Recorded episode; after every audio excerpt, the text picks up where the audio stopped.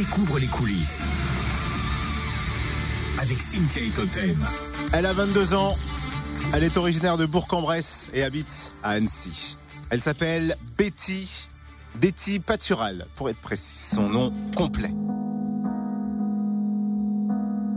Elle a choisi du Jacques Brel. La chanson des vieux amants.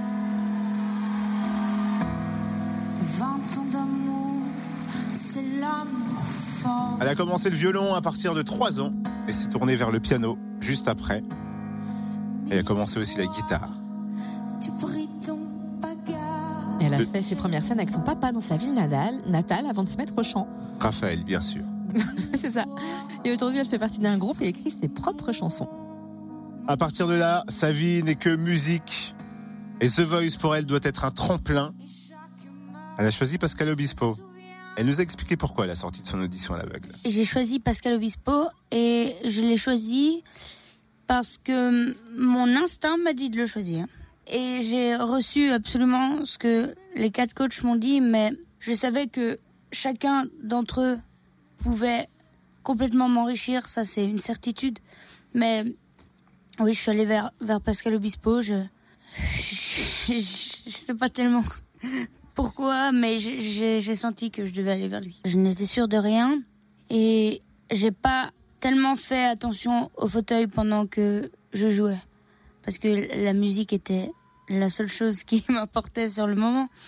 Mais euh, je m'attendais à rien, mais je suis honorée et très heureuse et très touchée qu'ils se soient retournés tous les quatre. Je suis très heureuse qu'ils aient reçu la musique et l'amour que je voulais transmettre à travers cette chanson.